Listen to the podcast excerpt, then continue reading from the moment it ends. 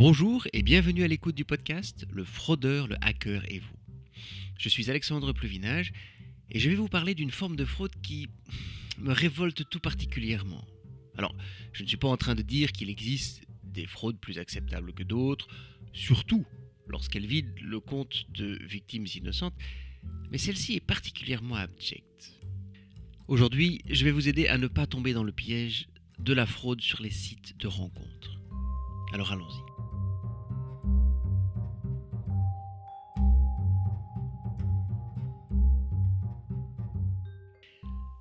Le nombre d'utilisateurs d'applications et de sites de rencontres a augmenté de plus de 30% depuis un an. Beaucoup voient ça comme une conséquence de la pandémie du Covid-19. Et il est vrai que nous avons plus de temps et moins de contacts physiques, alors pour briser la solitude, eh bien nous cherchons d'autres moyens de continuer à rencontrer d'autres personnes.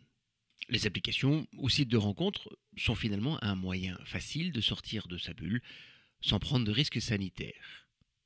Je dirais même qu'il est sain de ne pas rester enfermé et de continuer à avoir des contacts avec d'autres personnes. Mais effectivement, si j'ai décidé de parler de ce sujet dans ce podcast, c'est parce que les fraudeurs ont bien compris qu'ils pouvaient profiter de la situation, et même si ce type de fraude n'est pas tout à fait nouveau, on voit une réelle augmentation du nombre de victimes de fraude sur ces sites de rencontres. Et je ne suis pas en train de dire qu'il ne faut pas utiliser ce genre de site, Bien au contraire, si vous le souhaitez, faites-le, mais s'il vous plaît, faites-le prudemment, et ne croyez surtout pas tout ce qu'on vous y raconte.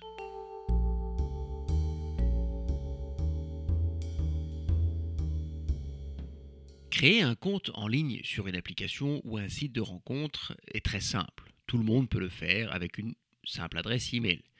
Et donc créer un faux profil est aussi facile que d'en créer un vrai. Ensuite, les fraudeurs vont partir à la recherche de leurs victimes. Selon une étude de la Société britannique de psychologie, les personnes sensibles émotionnellement sont plus enclines à tomber dans ce genre de fraude, ce qui en soi n'est pas très difficile à deviner. Mais les fraudeurs cherchent aussi la victime parfaite, c'est-à-dire celle qui a aussi une certaine aisance financière. Alors pour cela, ils vont aller regarder dans les informations de profil les signes de richesse afin de ne pas perdre de temps avec une personne qui bah, finalement ne pourra pas leur fournir ce qu'ils cherchent. Et le temps est un facteur important. Ce genre de fraude peut durer des semaines, voire des mois avant que la question de l'argent ne soit évoquée. Et durant toute cette période, le fraudeur va sceller une relation solide avec sa victime en utilisant tout ce qu'elle va partager avec lui pour renforcer le lien d'attachement.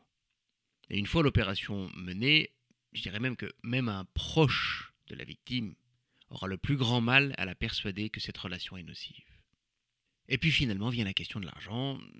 Et il en existe, je dirais, des dizaines de variantes de l'histoire de la facture d'hôpital à payer, des frais de transport pour venir voir sa victime qui seront bien évidemment remboursés, de l'histoire de la déchéance financière injuste mais tellement convaincante, ou la demande de paiement de frais de succession qu'on remboursera bien évidemment, eh bien il arrive que ce soit la victime elle-même qui propose de prêter les sommes nécessaires.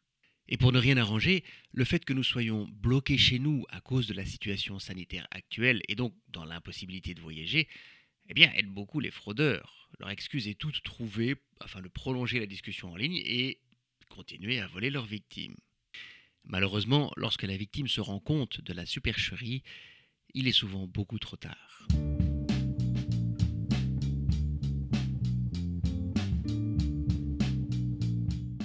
La première arme contre la manipulation est le bon sens. Malheureusement, le fraudeur va utiliser les sentiments de sa victime pour fausser son bon sens. Et plus la victime partage d'informations sur ses sentiments, et eh bien plus le fraudeur peut affiner son histoire. Oui, moi aussi, il m'est arrivé exactement la même chose, c'est incroyable. Oh, je ne pourrais jamais faire ça à quelqu'un comme toi, enfin, pas moi, c'est pas possible. Mais oui, je comprends tout à fait. La compassion et l'écoute sont leurs meilleures armes. Pourtant, il existe des moyens pour identifier des signes suspects sur l'identité d'un interlocuteur. Et pour cela, il faut jouer un petit peu les Sherlock Holmes. Et ce n'est pas un manque de confiance que d'aller vérifier c'est de la prudence. Parce que, soyons honnêtes, si nous n'avons jamais rencontré cette personne, comment pouvons-nous être certains ou certaines qu'elle est qui elle dit être? La première vérification se fait naturellement sur les médias sociaux. Est-ce que il ou elle a un compte Facebook, Twitter, Instagram, TikTok? Parce que ne pas avoir de présence sur les médias sociaux aujourd'hui est tout à fait possible, mais quand même assez rare. Plus interpellant, le nombre de publications d'amis ou de gens qui le ou la suivent. Un compte ouvert récemment peut signifier qu'il a été créé en même temps que le profil sur l'application de rencontre. Cela ne veut pas dire que l'on est affaire à un fraudeur ou même une fraudeuse, hein, parce que ça existe aussi, mais ça demande d'être un petit peu plus prudent. Un compte qui n'a pas beaucoup d'amis, mais qui suit beaucoup de personnes, ça c'est plus suspect. Et s'il n'y a aucune publication, alors ce compte sert surtout à lire ce que les autres disent et font en ligne, et donc de partir à la pêche aux informations. Et si ce n'est pas quelqu'un que vous connaissez personnellement, je dirais il vaut mieux vous en désabonner. Et puis LinkedIn est aussi un site très intéressant pour vérifier l'histoire de votre interlocuteur. Si il ou elle dit travailler pour telle entreprise, vous allez souvent trouver cette information sur son compte LinkedIn. Et enfin, il y a la photo du profil. Le fraudeur ou la fraudeuse ne va jamais mettre son vrai visage comme photo de profil. Et si le profil est faux, eh bien la photo le sera aussi. Vous ne le savez peut-être pas, mais Google a créé un outil qui permet de tester une image pour savoir d'où elle vient. Et si la photo a été ramassée sur Internet, il y a de grandes chances que vous en trouviez aussi trace ailleurs. À commencer par le compte Facebook du vrai propriétaire. Je vais mettre le lien vers cet outil de Google dans la description de cet épisode. Comme ça, vous pourrez aller vérifier si vous en avez besoin. Et ne vous y trompez pas, un profil qui ne colle pas est aussi suspect qu'un profil trop parfait. En tout cas, si vous avez des doutes, soit essayez de vérifier ailleurs, soit parfois il est plus prudent de passer son chemin. Vous voyez, il n'est pas très compliqué de rechercher des signes d'incohérence dans le discours de votre interlocuteur. Ensuite, il y a des éléments qui doivent éveiller votre attention. Le fait, par exemple, que votre interlocuteur ou interlocutrice vous propose assez vite dans la conversation de quitter l'application de rencontre pour continuer à discuter directement via une messagerie privée, par exemple. Et bien évidemment, l'élément super important à garder en mémoire, le manque d'argent. Le fraudeur a un but et un seul, vous soutirer de l'argent. Soit il ou elle va vous demander de prêter directement cet argent qui sera bien évidemment remboursé, ou vous mettra dans une position où vous allez spontanément prêter cet argent. En gros, si on vous parle d'argent, hmm, partez en courant. Même chose d'ailleurs si on vous demande vos coordonnées bancaires ou celles de votre carte de crédit.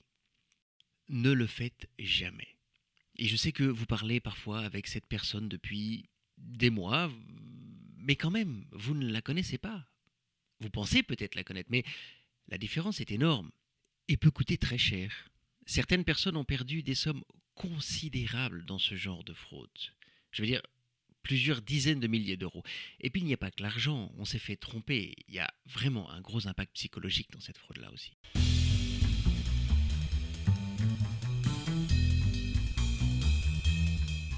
Si vous vous rendez compte de la supercherie et que vous n'avez pas transféré d'argent ou de données bancaires, quittez directement la conversation. Je vous recommande même de ne rien dire à la personne, bloquez simplement ses messages et disparaissez.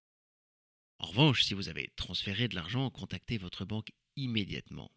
Même chose si vous avez donné des informations sur votre carte de crédit, bloquez cette carte le plus vite possible.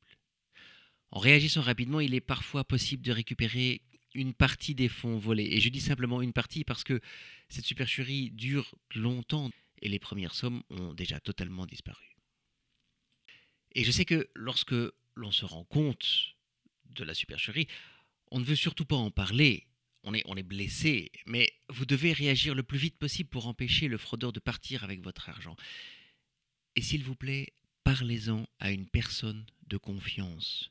Parce que, outre l'impact financier, vous ne devez surtout pas sous-estimer l'impact psychologique de cette fraude abjecte. Ne restez pas seul, parlez, demandez de l'aide.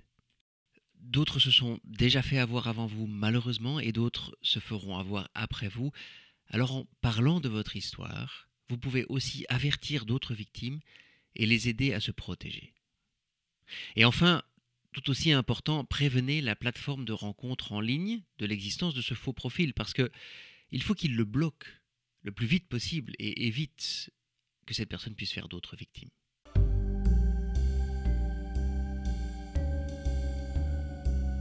Nous voilà arrivés à la fin de cet épisode qui est un petit peu différent des autres. N'hésitez pas à le partager avec toute personne qui pourrait bénéficier de cette alerte à la fraude sur les sites de rencontres. N'hésitez pas non plus à vous abonner à mes podcasts et à activer les alertes si vous souhaitez rester informé des nouveaux épisodes, voire même laisser un commentaire ou noter l'épisode, parce que s'il vous a plu, cela permet de m'aider à promouvoir mon travail. Je vous souhaite une très belle journée et à très bientôt dans le prochain épisode du Fraudeur, le hacker et vous.